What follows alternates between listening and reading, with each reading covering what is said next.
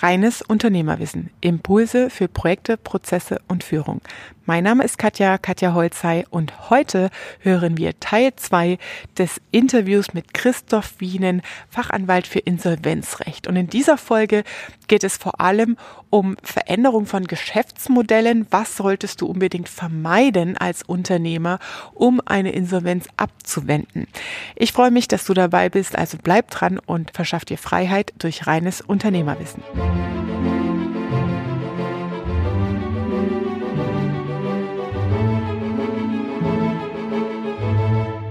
Ähm, was kann ich tun, um eine Insolvenz abzuwenden? Das heißt, frühzeitig erkenne ich am Liquidations- oder an, meinem, an einer Liquiditätsplanung, Vorschau, genau. an der Vorschau, okay, wie lange reicht mein Geld? Einfach Einnahmen, Ausgaben. Genau, ich also muss quasi täglich ne? eigentlich anhand der Informationen, die ich habe, mhm.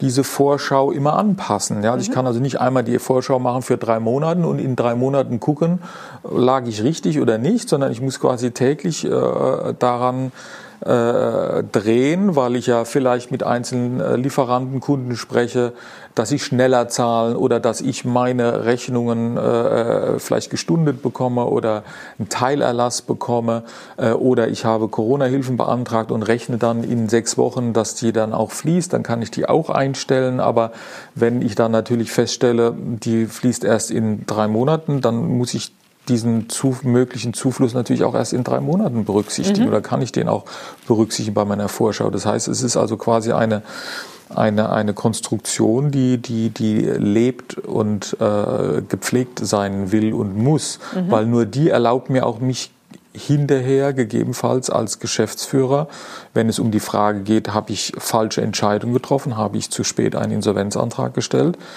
die ähm, mich äh, vielleicht äh, davor bewahren äh, oder mir helfen, meine persönliche Haftung einzugrenzen. Mhm. Ja? Ähm, Tipp an der Stelle über eine Buchhaltungssoftware, entweder das auslesen zu können, entweder oder manuell zu machen, halt über Excel-Tabelle. Oder ähm, meistens hat der Steuerberater das auch, wenn die Buchungsvorgänge und die Buchhaltung sauber ist. Ne? Ja, was heißt sauber? Sie muss vor allem äh, aktuell sein. Genau, und ich meine, der, auch der Buchhalter ist ja äh, nur so gut wie die Unterlagen, die er hat. Und im Zweifel kriegt er die ja auch immer erst nach dem abgeschlossenen Monat. Ähm, und äh, bis sie dann bearbeitet ist, etc. Ne? Also äh, klar, das ist, das kommt halt immer drauf an. Also mhm je, je enger, je schwieriger die Situation ist, desto mehr Aufwand muss ich auch betreiben. Ich kann mich also nicht zurücklehnen und sagen, naja, ich habe es halt im Steuerberater gegeben, es hat halt alles länger gedauert. Mhm. Dann muss ich mich gegebenenfalls selber hinlegen, setzen oder muss mir vom Steuerberater sagen, was sind üblicherweise meine Personalkosten, die nächste mhm. bastel mir da, das, das können die Steuerberater ja, auch. Ja, Und dann muss ich halt auch aus Gründen, ne, als ordentlicher Kaufmann, muss ich halt vielleicht auch Unwägbarkeiten einpreisen, indem ich sage, okay, ich habe zwar so und so viel offene Forderungen, aber ich rechne damit, hm, dass die vielleicht auch nur zu 80 Prozent kommen oder ich muss damit rechnen, dass die äh, äh, oder oder ich vielleicht weiß ich auch schon, dass die gar nicht kommen mhm. oder ein. Teil gar nicht kommen. Mhm. Das weiß ja der Steuerberater. Das heißt ja Vorschau ja. heißt ja in die Zukunft schauen. Ja. Na, das heißt, ich habe natürlich äh, Positionen, die wiederkehrend sind, die mhm. ich einpflegen muss. Aber letztendlich muss ich ja nach vorne schauen. Oder Ratenzahlungen, die vereinbart wurden. Ne? Genau, Oder das verschiebt ja dann die Fälligkeit genau, ja. und diese Dinge. Und das, das ist ja der, der, der, der Steuerberater kann helfen, äh, ist sicherlich auch ein guter und richtiger und wichtiger Ansprechpartner weil der das Gerüst liefern kann. Mhm. An der Stelle aber hol Schuld und nicht bring Schuld. Ne? Das heißt, als Immer. Unternehmer ist es deine Verantwortung, dich darum zu kümmern. Ähm, sagt es gerade auch die, als guter Kaufmann. Ich denke an viele Handwerksbetriebe. GmbH ist GmbH. Als Geschäftsführer gehören kaufmännische Fähigkeiten dazu, sich mit genau. Zahlen auszukennen. Ja? Also der, der, Gesetzgeber erwartet, dass ich als GmbH-Geschäftsführer meine Rechte und Pflichten kenne. Ja, Punkt. Genau.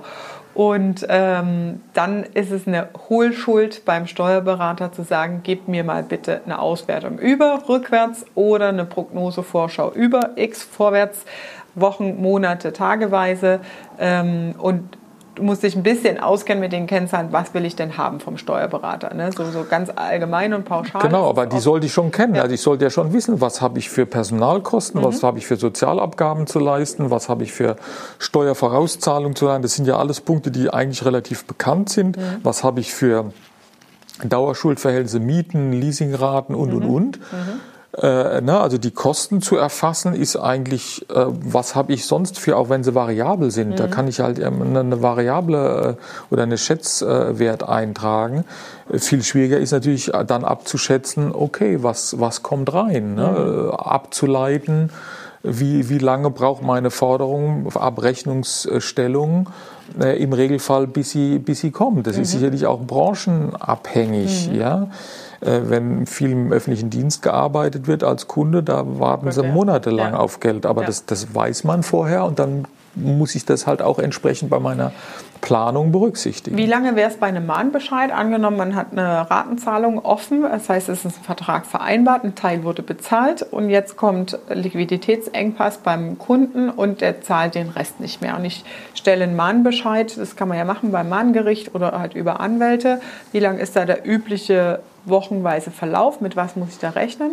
Sie meinen, bis die Forderung bis es, bis tituliert ist? Genau. Ja. Das, das, ist sehr abhängig auch von dem weiteren Verlauf des Gerichtsverfahrens. Ein, ein, ein, gerichtliches Mahnverfahren ist relativ schnell durch, sofern der Gegner nicht Widerspruch einlegt. Mhm.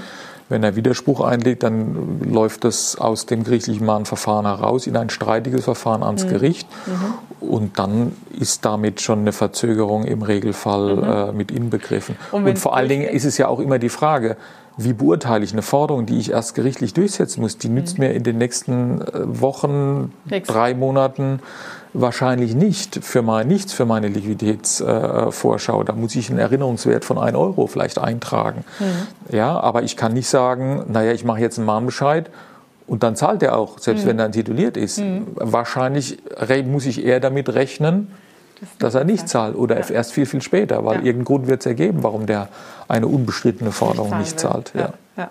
Gut, manchmal ist es eine Ungleich- oder eine Fehleinschätzung des Gläubigers, okay, welche Rechnung will ich zuerst bezahlen? Und dann geht es, wenn man, ne, also es ist ein Druckmittel an der Stelle, eine Priorität drauf zu setzen. Ne, und angenommen, ähm, der Mahnbescheid geht normal durch, dann kann ich mit ein, zwei Monaten rechnen. Aber dann habe ich auch nur einen Titel und dann mhm. muss ich einen Gerichtsvollzieher beauftragen, der, das vollstreckt. der dann im Zweifel die Vollstreckung einleitet. Mhm. Und das dauert nochmal. Also ich, ich sage, eine Forderung, die ich erst titulieren muss, die kann ich sicherlich nur schwer oder nur zu, zu einem sehr, sehr geringen Teil äh, äh berücksichtigen, wenn mhm. überhaupt. Ja. Mhm. Aber okay. das ist halt sehr branchenabhängig, sehr, ja.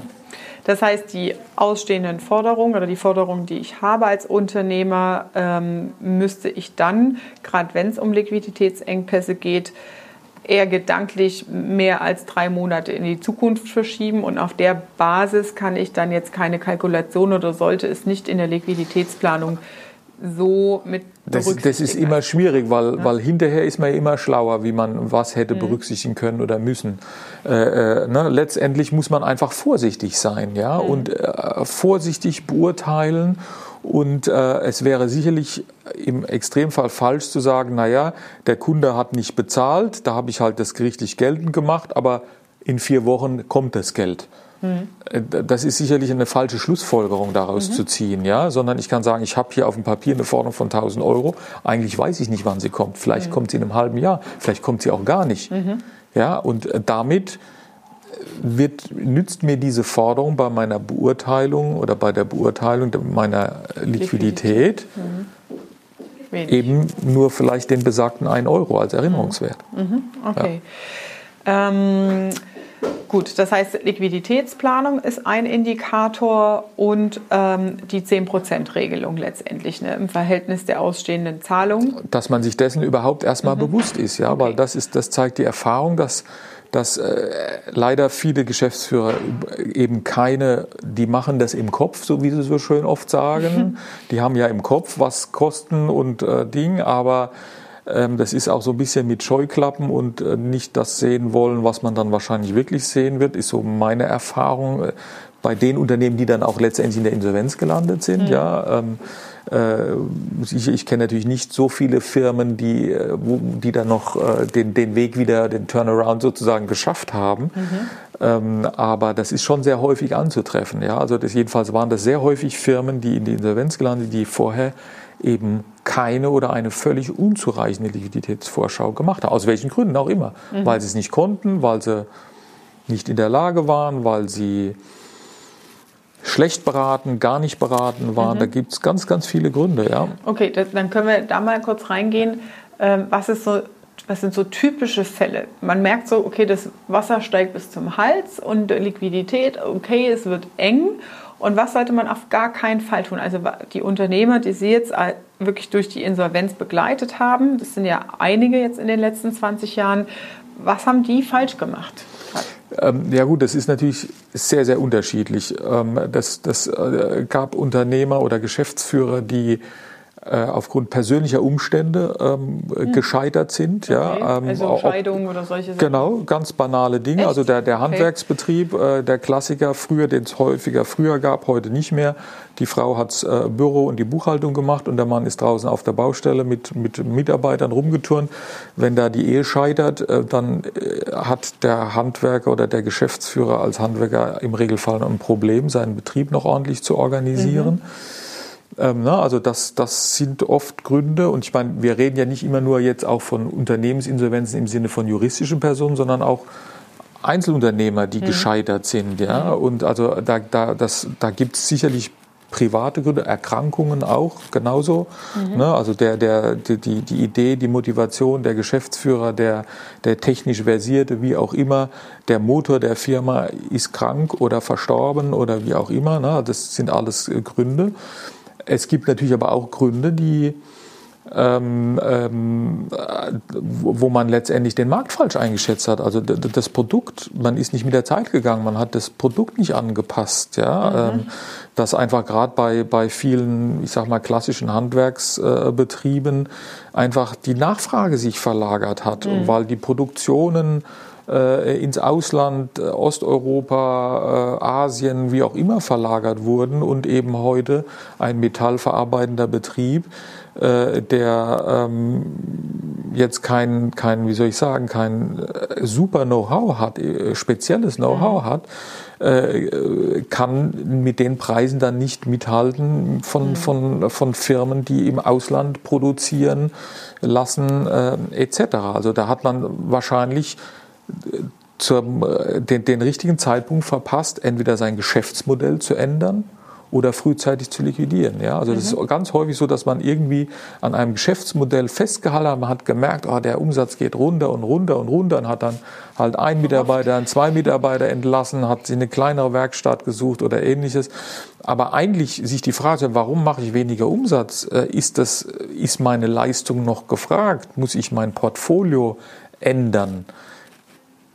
Das können halt auch nicht alle. Mhm. Ja, also von ihren Fertigkeiten jetzt beim Beispiel mhm. Handwerksbetrieb, mhm. äh, ja, sondern äh, ne, also gehe ich in, in die hm. Innovation mit, kann ich das? Habe ich die Möglichkeit, auch die Investitionen, die ich vielleicht dafür äh, in äh, Personal, in, in Maschinen, in Fortbildung mhm. äh, vielleicht auch nötig sind, mhm. kann, kann ich das leisten? Ja? Das ist echt spannend, weil das ist so, ich erlebe oft ähm, Kunden von mir, die so an dem äh, die haben genau die Situation, sagen, ja, ich müsste eigentlich etwas tun und ich weiß, ne, das Thema Innovation und Veränderung am Markt nehme ich wahr, aber ich weiß nicht, ist es jetzt der richtige Zeitpunkt. Also wir hören jetzt gerade, wenn der Zeitpunkt verpasst wurde, die Zeit läuft einfach weiter und damit durch das Nicht-Treffen einer Entscheidung entscheidet man sich auch unbewusst vielleicht für eine Insolvenz oder für ein nicht fortbestehendes Betriebes, weil man halt eben die Impulse nicht hat, weil man keine Weiterbildung betreibt, keine Innovation zulässt, ähm, um sein Geschäftsmodell entsprechend anzupassen. Äh, sicher, also die, die, diese, diese Dinge gibt es, ähm, aber es hat sich halt auch in vielen Fällen das Marktumfeld einfach auch geändert. Das ja? ja und, und nie, nie, nicht jeder kleiner Bäcker schafft es jetzt, äh, ein Filialbetrieb mit 50 Filialen zu werden. Ja? Mhm. Das heißt, der kleine Bäcker muss entscheiden, äh, äh, finde ich irgendwo eine Nische, habe ich Kundschaft, die eben nicht fürs Industriebrot äh, nur 2 Euro oder wo auch immer zahlen möchte, sondern bei mir halt 4,50 Euro oder 5, habe ich diese Klientel? Äh, kann ich da, ist das mein Geschäftsmodell? Oder bin ich irgendwann mal alleine in der Backstube und meine Frau macht noch Teilzeit den Laden und äh, das Angebot wird immer schmaler und, und dann ist dann die Spirale auch irgendwann da, ja. ja? Also die Spirale nach unten, ja. Also das heißt, es hat sich einfach in vielen Fällen das Marktumfeld einfach äh, gravierend äh, äh verändert. Und das ja. nimmt zu jetzt in der aktuellen Phase. Ja. Also oder, oder, oder, oder, oder sehen Sie, wenn man sieht auch äh, das Thema Autohäuser, ja. Ich meine, vor 20 Jahren war es noch nicht vorstellbar, wie viele Menschen übers Internet ihre Autos kaufen, ja. Und äh, ähm, ne, das große Autohaussterben, was schon eingesetzt hat, was auch sicherlich noch weiter kommen wird ähm, äh, die, ne, also da, wo, wo, einfach das Marktumfeld sich äh, verändert hat, wo die Leute sagen, der Kunde sagt, mir sind lieber zwei Prozent Preisnachlass mehr wichtiger als die Möglichkeit, irgendwo noch Probefahrt und beraten zu werden. Das mhm. brauche ich alles gar nicht. Mhm. Ähm, ja, also dann, dann, dann, äh, dann werden sich zwangsläufig Geschäftsmodelle einfach ändern müssen. Das Autohaussterben, merken Sie das jetzt schon, diesen Wandel? Ja, der, der, der setzt ein. Ähm, das sind dann oft äh, also feststellbar Betriebe, die dann äh, äh, von den großen Herstellern äh, dann nicht mehr oder auch die Vorgaben nicht mehr erfüllen können oder wollen. Das heißt, sie werden dann von einem Verkaufsbetrieb äh, äh, degradiert nur noch zu einem Werkstattbetrieb.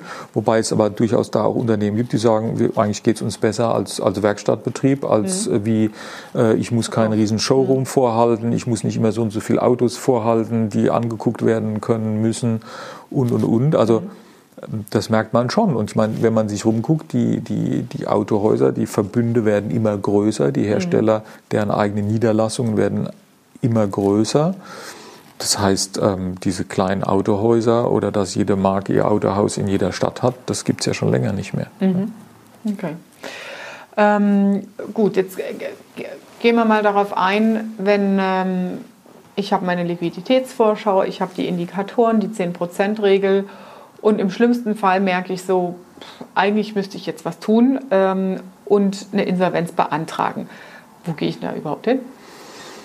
zu dem für meine Firma oder für mich zuständigen Insolvenzgericht. Ja, das heißt, mhm. ähm, die sind angesiedelt äh, bei den Amtsgerichten. Nicht jedes Amtsgericht hat ein Insolvenzgericht. Das ist, Bundesländer haben das unterschiedlich geregelt. Das mhm. heißt, äh, das ist eine Fachzuständigkeit. Da muss man sich letztendlich informieren. Ähm, welches Gericht zuständig ist. Äh, man sollte sich dann natürlich informieren, welche Voraussetzungen muss ich denn erfüllen, um einen wirksamen Antrag einzureichen. Und ähm, da wird es dann unter Umständen auch eben dann schon wieder ein bisschen schwierig. Mhm. Ja, ähm, das heißt, äh, für die Verbraucherinsolvenzverfahren gibt es einen Formularzwang sozusagen. Ähm, bei den Regelinsolvenzverfahren, also Selbstständige, ehemals Selbstständige oder juristische Personen, muss man natürlich glaubhaft machen, dass man Zahlung, dass ein Insolvenzgrund vorliegt, muss auch offenlegen die, äh, die Vermögensverhältnisse und äh, die Verbindlichkeiten und ähm, äh, dann stellt man den Insolvenzantrag. Entweder eben, wenn man meint, man kann es selbst, selbst ähm, oder eben halt über einen, einen Berater. Mhm. Insolvenzberater oder Insolvenzanwalt? Also was heißt Insolvenzberater? Also ich würde immer schon, weil es sehr, sehr juristisch werden kann, würde ich immer natürlich empfehlen, einen Rechtsanwalt, der auch sich mit der Materie auskennt, äh, mhm. äh, zu beauftragen. Ähm, Insolvenzberater ist ja kein geschützter Begriff, ja, also mhm. ähm, ne, Schuldnerberater, das kann der Sozialpädagoge sein, der mit Fortbildungen sicherlich einen guten Job macht bei, bei Verbraucherberatungen oder mhm. Schuldenberatung, mhm. Schuldnerberatung, aber ähm, der wird natürlich auch sich nicht äh, mandatieren lassen, jetzt mal eben äh, einen Antrag zu stellen für eine, für eine GmbH. Mhm. Aber es ist eben kein geschützter Begriff. Und genauso kann natürlich auch irgendjemand sagen, hey, ich unterstütze dich. Aber mhm. das wird auch teilweise mehr recht als schlecht gemacht. Aber ich würde natürlich immer, weil der Antrag, die Antragstellung oder die richtige Antragstellung ist das eine, was ja noch viel wichtiger ist, sich auch darüber im Klaren zu sein, was, was, was passiert da jetzt eigentlich, was, was für Risiken, was für Chancen habe ich auch. Mhm. Und das kann im Prinzip eigentlich nur jemand leisten, der sich eben mit Insolvenzrecht auskennt. Mhm. Kann man denn, ähm, wenn jetzt bei den Zuhörern hier jemand dabei ist, der sagt, hey, der Herr Wien, der klingt ganz kompetent, äh, ich rufe da mal an in der Kanzlei in Ludwigshafen, Ist das ähm, überregional grundsätzlich möglich? Also auch wenn das Amtsgericht jetzt in Hamburg, Dresden oder in äh, da, da, Das ist grundsätzlich ist? mal kein Problem. Mhm. Ähm, es kommt immer so ein bisschen auf das Bedürfnis an der, der, des Kunden. Will er jetzt äh, persönlich im persönlichen Gespräch an die Hand genommen werden?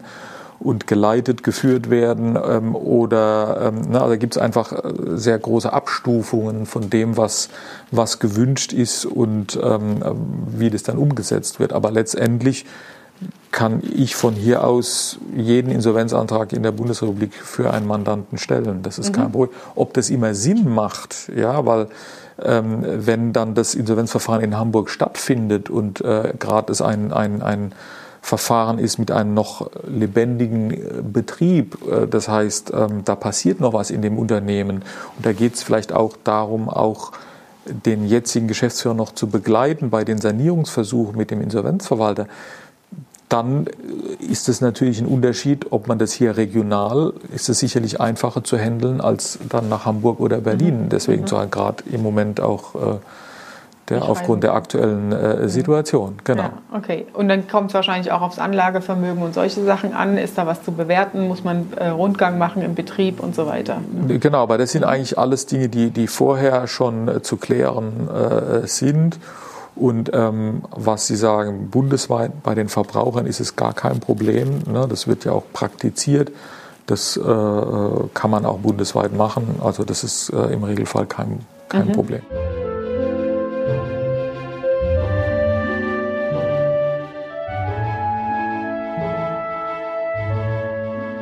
Das war deine Dosis reines Unternehmerwissen für heute. Wir verlinken natürlich den Christoph Wienen mit seiner Kanzlei hier direkt in den Show Notes mit Telefonnummer, falls du da spezielle Rückfragen noch hast oder persönliche Rückfragen zu deiner unternehmerischen Situation, könnt ihr euch natürlich gern direkt an ihn wenden. Ich freue mich, wenn du auch beim nächsten Mal wieder dabei bist, denn im Teil drei geht es weiter um Chancen ähm, in der Krise, wie du Sanierungskonzepte umsetzen kannst, welche Chancen du daraus ableiten kannst und sage liebe Grüße, deine Katja.